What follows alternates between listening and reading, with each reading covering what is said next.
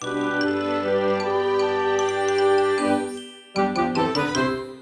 ローツーザーメン皆さんこんにちは。ドイツ語講師の小町です。もう9月もですね終わりに近づいてきて結構寒くなってきたんですけど体調とか皆さん大丈夫でしょうか？私はですねこう結構低気圧気圧の変化になんかこう弱い体質でこうあんまり気分がですね日中に上がらないなって時が多いんですけどまあまあそれでもこう涼しくなってきてねエアコンを使わなくていい生活っていうのはやっぱいいなと思っているところです。9月ももうですね25日であと5日で終わってしまうんですけど早いですね。今ですねこう絶賛絶賛というかこう毎月やってるんですけど10月の少人数レッスの受付をやっています。概要欄にリンク載せているのでよかったらですね一緒にこうドイツ語勉強したいなっていう人はこう全然私の授業受けなくても大丈夫なのでぜひですね、こう、ドイツ語勉強したいっていう気持ちをこう、皆さんに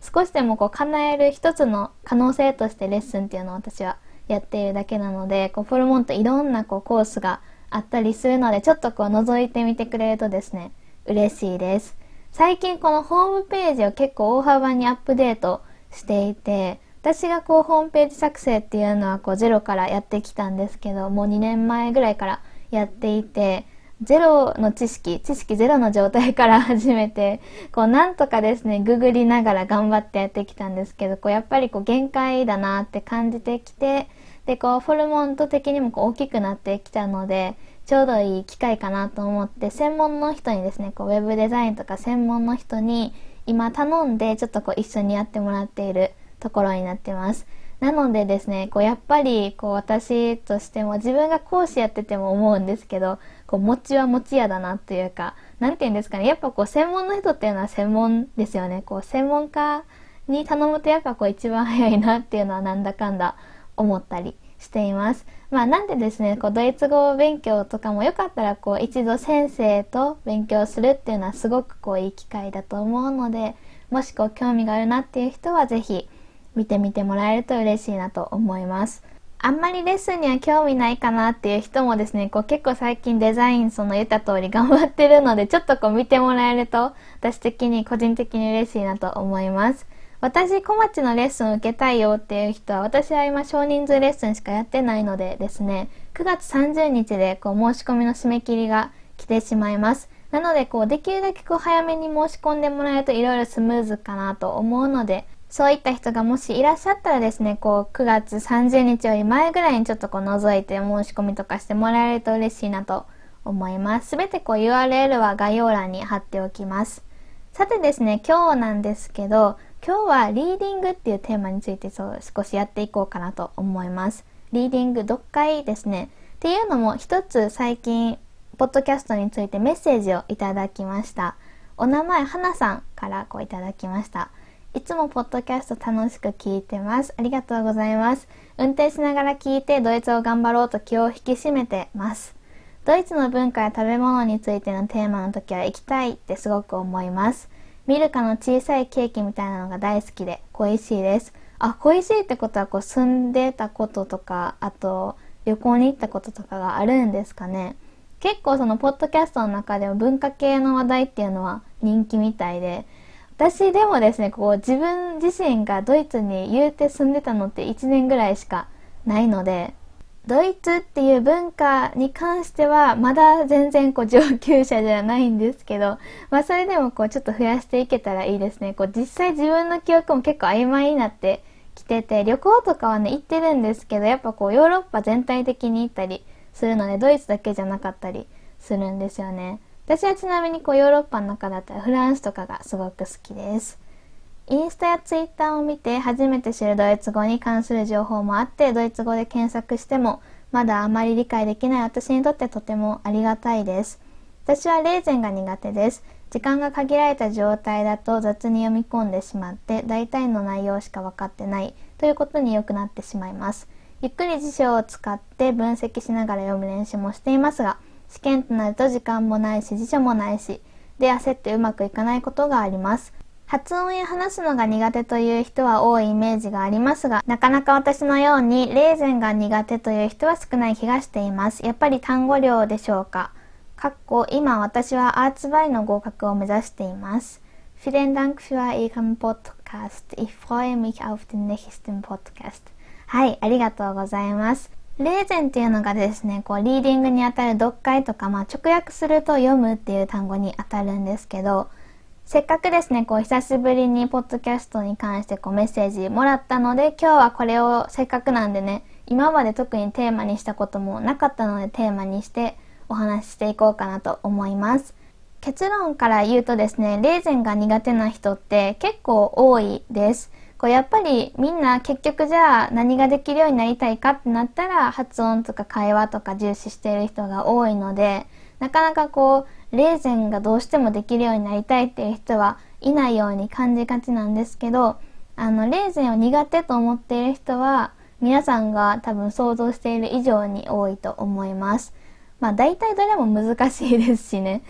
で、実はですね、私もレーゼンめちゃめちゃ苦手なんですよね。4技能あるじゃないですか。読む、書く、聞く、話す。その中で一番何が苦手かって言われたら、私はレーゼン、こう、読むかなって思います。これはですね、こう、ドイツ語に限った話じゃなくて、例えば大学受験の時は、こう、国語の現代文の読解、めちゃめちゃ苦手だったし、あと、英語の読解もすごい苦手だったし、で、やっぱりこう、ドイツ語にこう、勉強し始めてみると、やっぱドイツ語でもこう、読解っていうのが一番苦手だったしで結局私はこう語学において読解っていう部分が苦手なんだなっていうのはよく感じています。だからですねあんまりこうダメだって思ったりはしてないんですけどでもやっぱりこう例えば試験受けるとかなると全体的な力っていうのが見られるしかつ読解ってですね割とこう切り離せない部分なのでこうちょっとこう私が克服した方法とかも交えながら話していこうかなと思います。読解苦手な割に結構練習して今では割とできる方かなと思うので、まあ、その辺の方法をちょっとこうお話できたらいいかなと思っています。こう読むのあまり苦手だなっていう人とか苦手っていうよりも例えばこう単語は全部わかるんだけどなんかこうどういう意味なのかわからないっていう感じかなよく聞くのがっていう人はですね是非こう今日最後まで聞いてみてもらえると嬉しいです。さて、ではですね、こう気を取り直してリーディングについていろいろお話してきたらなと思うんですけど、私がこうさっき少し言ったように、私自身リーディングめちゃめちゃ苦手だったんですね。まあ、だったって過去形にしていいのかわかんないんですけど、今もやっぱり苦手だなって感じる場面が多いので勉強している途中です。で、何が苦手なのかっていうと、例えばさっきもこれ少し言ったんですけど、単語の意味はわかるんだけど、こうなんでどういう意味になってるのかがわからない。文章としてどういう意味になってるのかわからないとか例えば長文とかになった時にこうなんとなくパラパラと意味は取れてるんだけど全体的な内容理解っていうんですかね。こうどういうことについてじゃあかん書いてあったのかっていうのを思い返した時に何もこう頭に残ってないとかもう一度ゼロから読み直さないといけないとかあとこのですね花さんが言っていたように、まあ、語彙力がない？その語彙の量が足りてなくてわからない単語だらけでこうわからないとか、まあ、今はここまでではないんですけど、まあ、それこそそうですね。大学受験していた時英語とかドイツ語で言うならですねこう12年生の時大学12年生の時とかがめちゃめちゃ苦手でしたね。大学の授業ってやっぱりこう読解系が多かったんですけど全然ついていけなくてなんかね、こうすごいやる気がなかったですね。それで余計こうちょっとやる気がなかったのかなと思ったりしています。結構周りの子があの優秀な人たちばっかりで、それはすごいいい刺激になってたんですけど、なんかやっぱりこう周りが分かってることが自分でも分からないっていうのは結構な、なんていうのかな、ストレスっていうのかな、なんかこう、なかなかね、難しい年頃だったなと思っています。まあまあまあ、そんな過去の話は置いておいてですね。というわけで、こういうのが多分苦手っていうのかなと思います。それをどういうふうにこう対策していったかって話なんですけど、まずまあ、花さんが言っているように、語彙量、語彙力っていうのは、まあ、切っても切り離せないですよね。まあ、たとえどれだけ、なんていうのかな、文法が分かってなかったとしても、ある程度単語が分かってたら、文章は、いやーでも読めないかな 単語量だけじゃダメなんですけど、でもやっぱりあるに越したことはないですよね。文章が読めない、読解が苦手、イコール単語量が少ないではなくて、自分の理解できている単語が多ければ、それだけはプラスにはなりますね。ただ、例えば単語だけあってもダメっていうのはどういうことかっていうと、例えば文法とか分かってないと、どれが主語なのか分からないとか、あと動詞の活用とか分かってないと、動詞の原型だけ覚えしても無理ですよね。例えば、こう、すごい基本的な座員同士の座員だけ覚えしても、意の時便になるって知らなかったら無理ですよね。レーゼンっていう、読むっていう単語を知ってても、do の時 do least になるって知ってなかったら、least 見ても読むって変換できないですよね。なので、単語量だけが大事っていうわけではないです。あとですね、こう単語量で解決するっていう解決策をこう一番に優先順位の一番上に置いてしまうのは危険だなと思っています。なぜかというと、知らない単語って無限に出てくるんですよね。外国語の場合。本当に本当に無限に出てくるんですよ。日本語だったら、こう母語だったらですね、こうなんとなく意味が想像できたりとか、なんかこう日常で聞いたことがあって、あ、こんな意味かなって想像できたりとか、例えば漢字だったら、あ、こういう部首使ってるからもう、もしかしたらこういう意味かなとか、なっていくかもしれないんですけど、ましてやドイツ語ですよ。で、ドイツ語、まあ講師としても言わせてもらうんですけど、まあ講師ぐらいのレベルになったとしても知らない単語っていうのはまだまだ無限にあるわけで、まあそれがですね、楽しいところでもあり、あ語学学習って終わりがないんだなってこう若干ですね、なんていうのかな、落ち込むところでもあるんですけど、というわけで、単語量で何とかしようっていうのは、あの、本当におすすめできないです。単語量あるに越したことはないけど、単語だけで何とかしようってしても、それ何年かかるのって感じです。そこに時間費やすぐらいだったら、たくさん読む練習をして読むっていうことに慣れていった方がいいです。というわけでですね、まあ読むのが苦手とか、なんかこう書くのが苦手とか、何に関しても何かが苦手ってなった時に語彙力が足りないっていうのに直結する人が多いんですけど、リーディングの話だけじゃなくてスピーキングとかでも一緒です。大体の人が自分に足りないものは何ですかって聞くと語彙力ですって書いてくるんですけど、まあわからんでもないんですけどね。でも全てをそこに直結するのはこうあまりにも無謀すぎるというか、それ何年かかる計算で言ってるみたいな感じになります。なので苦手な分野があるのであれば、それをそのまま練習する方がいいと思います。例えば話すのが苦手なら話す練習をするのがいいし、読むのが苦手ならたくさん読むのがいい。書くのが苦手ならたくさん書けばいいし、聞くのが苦手だったらたくさん聞く。すごいこうシンプルなんですけど、まあシンプルで最強じゃないかなって思ってる勉強法がこれです。なので私自身はですね、読むのが苦手だって言ったんですけど、これは別に当時考えてたこととかではないんですけど、なんとなくこう自分の頭の中で、いや、たくさん読んでとにかく慣れていこうっていうのがあったので、めちゃめちゃたくさん読みました。まあ受験の時はですね、まあ受験勉強としてもそうなんですけど、ドイツ語に関して言うと、まあドイツ語は別に受験とかなくて、そんなことしなくてもよかったんですけど、なんかね、留学の初めらへんすごい時間があったんですよね。で、特に友達とかもいなくて、なんかやることないなってなってたので、なんかひたすらね、読んでました。何か物を読むっていうのはそれなりに好きだったんですよね。で、ドイツ語の図書館とか、まあドイツの図書館とか、大学の図書館とかで、いろんな文献を借りるのね、結構ドイツの図書館って難しいんですけど、大学の図書館で借りるの。日本だったらね、すごい毎日借りてたんですけどドイツはなんかこう難しくて逆にドイツは中でこうコピー機でこうコピーすることができるんですね。まあそれは日本でもできるんですけどなのでこう気になるやつをたくさんコピーしてでそれをひたすら自分で辞書使いながら読み込んでいくっていうのをやっていました。でそれやっててもですね結局こうなってくるんですよね。これやって伸びてるのかな？でこれに対して私はこう過去の自分に言いたいんですけど伸びてます。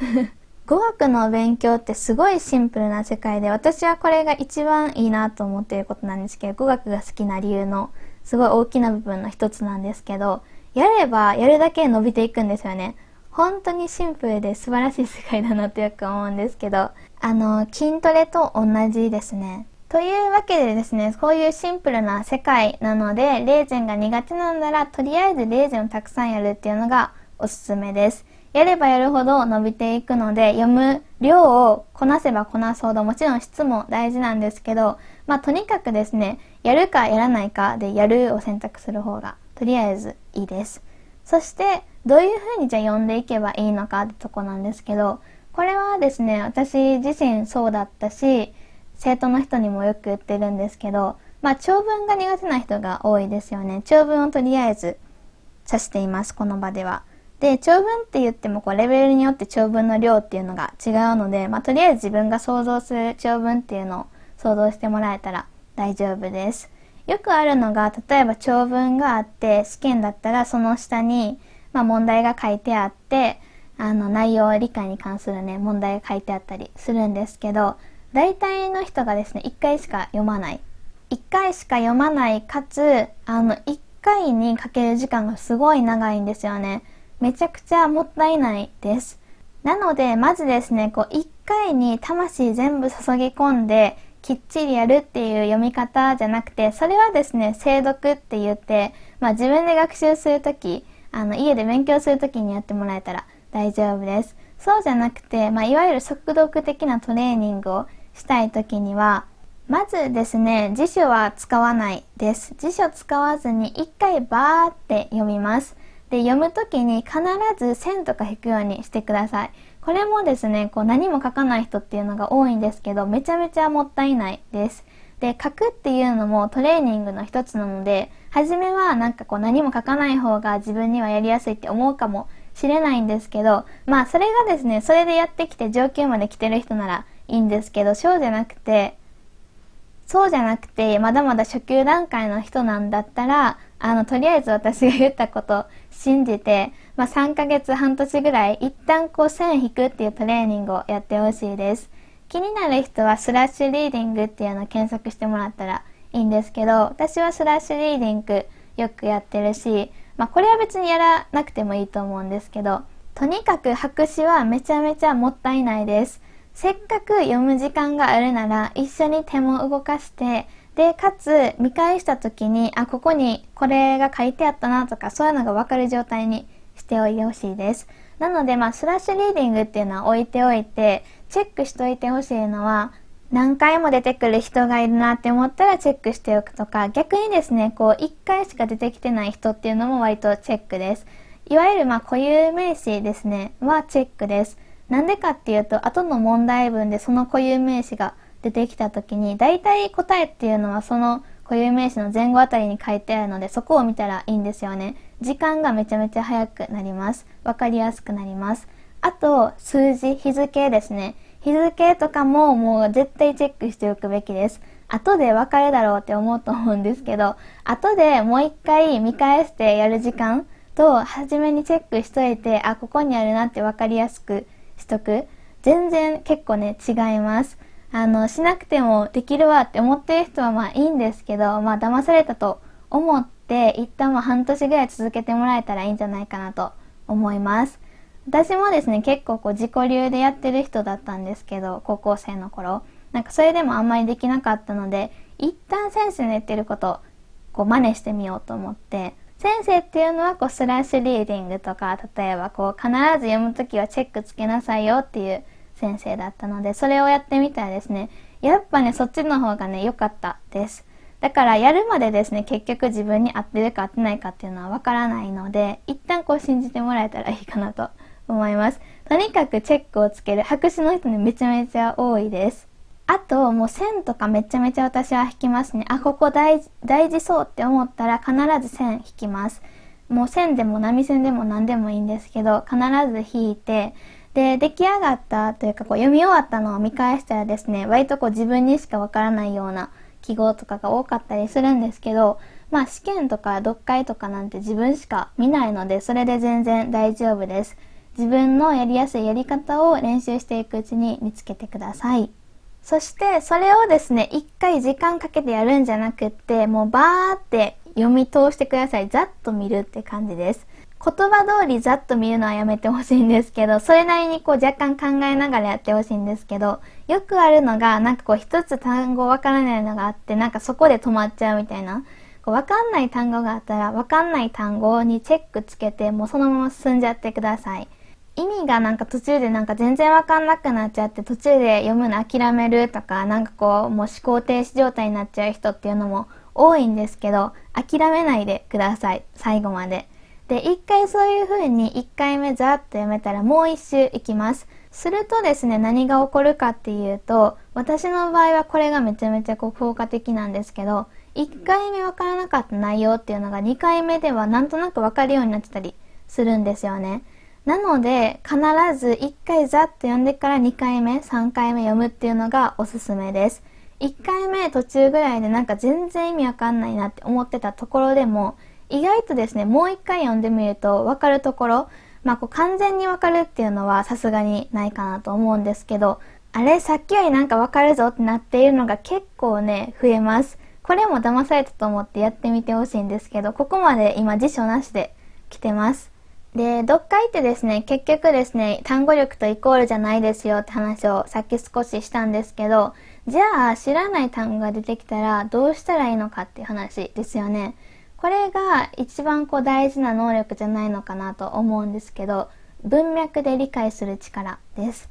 その単語一つ知らなくても単語テストじゃないんだから前後の文脈さえなんとなく理解していたらあここはこういう感じの意味かなってざっとかもしれないんですけど取れるところが多くなってきます。でそれはどういう風にして培われるのかっていうと単語をどれだけ覚えてるかじゃなくて知らない単語があったとしても読み進めていける力です。だから1回目まず知らない単語とかなんか表現がわかんないから止まってでなんかこうわかんないのに一生懸命うんって考えて結局時間がオーバーしてしまうよりかはわかんない単語は後でこれチェックしようっていう風にしっかりチェックしておいて後でちゃんと調べるまでが勉強ですよでもとりあえずその場ではチェックしておいて1回目ざーっと読むで、2回目もう一度読んでみて、もう一度読むときに、なんか、あ、ここはもしかしたら文脈的にこうだからこういう意味かなとか考えながら読んでみるっていうのがおすすめです。これもですね、1回でできる人なんていないので、まあ、3回でも4回でも辞書なしでトライしてもらえたら嬉しいです。それでもわかんない部分っていうのは絶対出てくるはずなので、その辺はですね、後で精読しながら、あ、ここってこういう意味だったんだなっていうのを都度こうチェックしていって、で、また新しいの読んでっていうのを繰り返していくのがすごい大事です。この文脈理解っていうのめちゃめちゃ大事で、で、だけど結構難しいんですよね。なので、まずはですね、こう、とにかくたくさん読むこと。で、読む時にこう一つ一つ精読するのも大事なんですけど時間を決めて例えばこのテキスト10分って決めて10分の中で最低2回はざっと読めるようにする。で特にですねこうなんかこう時間制限しちゃうとあの時間だけに気を取られてあれ？これ結局何が書いてあったっけ？ってなる人多くてそれもそれであんまり意味ないので、そうなっちゃいそうな人はとりあえず時間制限なくても大丈夫です。とにかくですね、こう、わかんない単語とか表現出てきたところに、こう、あんまり、あの、いすぎないっていうのがめちゃめちゃ大事です。それは継続でやれば大丈夫なので。じゃあですね、こう、長文に対する対策は分かったと。じゃあ、その文章理解っていう意味で、なんか結局最後にあれ何が書いてあったんだっけってなってしまう自分はどうしたらいいのっていう話なんですけどズバリですねこれは私の勉強法なんですけどこれが万人に当てはまるかはこうちょっとわかんない自信ないですけど私は日本語で横に要約書くようにしています。例えば大体まあテキスト長文ってなるとパラグラフ段落とかで分かれてると思うんですけど横にパラグラフごとに大体そのパラグラフでは何がテーマだったかとかどんなことが言ってあったとかっていうのを日本語で軽く文章じゃなくて大丈夫ですよ。これも結局自分しか見ないので自分にさえ分かれば大丈夫です。こう単語の羅列とか何でもいいんですけどっていうのを書きます。するとですね、後で見返した時にやっぱこうドイツ語と日本語だと、まあ、日本語の方が入ってくる情報のスピードが速いんですよね。で、その日本語のキーワードをつなぎ合わせていくと、あ、こういう話だったなっていうのが分かりやすかったりします。まあよくですね、ドイツ語読むときは例えばドイツ語の鬼とか言うんですけど、今でこそ私は割とそれができるようになったのかなと思うけど、まあ初級の頃にね、あの頃の自分を思い返すときに、それ言われてもできなかったなっていうのが正直なところなので、まあ皆さん全員に当てはまるわけではないと思います。ドイツ語で考えることができたらね、それはそれで素晴らしいと思うんですけど、あんまりできないなって私のね、昔の私みたいな人は、ぜひ横にですね、日本語でようやく書いてみるといいと思います。で、これもですね、後で覚えてるだろう、大体覚えてないので、パラグラフごとに書いていくのがおすすめです。1行ごととかにやってたらもう何分かかるんだって感じなので、あくまでこうパラグラフごとというか、まあ、まとまりごとにね、書いていけたらいいのかなと思います。最近は私はそれやってないですけどね、もうあんまりやらなくても読めるようになりました。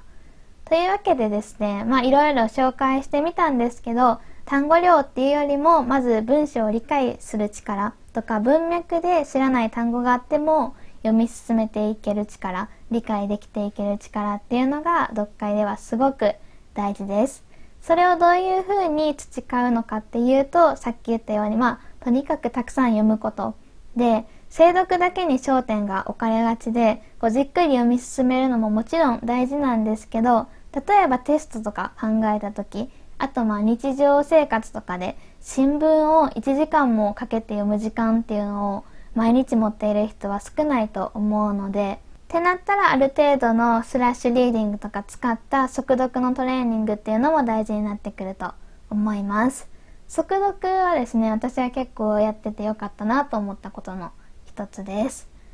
というわけで、レーゼンはですね、割とこう皆さんが苦手としている分野ではめちゃめちゃ多く聞きます。まあ日本人の人は割とこうレーゼンとかシュライベンっていうのが得意っていうのはよく聞く話なんですけど、それでもですね、こう私、昔の私みたいな感じで苦手な人、こう点は取れるけどあんまり理解できてない人とか結構多いです。まあ、その辺はですねとにかくこう練習なので、まあ、自分でこう練習してみたりとかじゃあ何を読めばいいんだっていう話よく言われるのでそれに役立ちそうな記事の URL を貼っておくのでよかったらそちらを見てください。ドイツペアフェクトっていうですね、こうサイトになってます。あとは語彙に関して、まあ語彙っていうのは永遠のテーマだと思うので、私が普段やっている語彙の勉強法っていうのもこうリンクで貼っておくのでよかったらそちらも見てください。演習量が大事ですよっていう話をですね、何回もしているんですけど、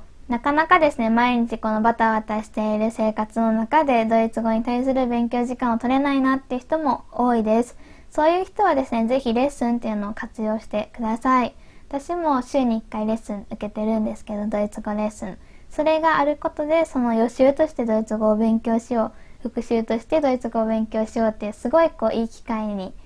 なってるなとこう自分自身も実感しているのでそれを入れることでまあ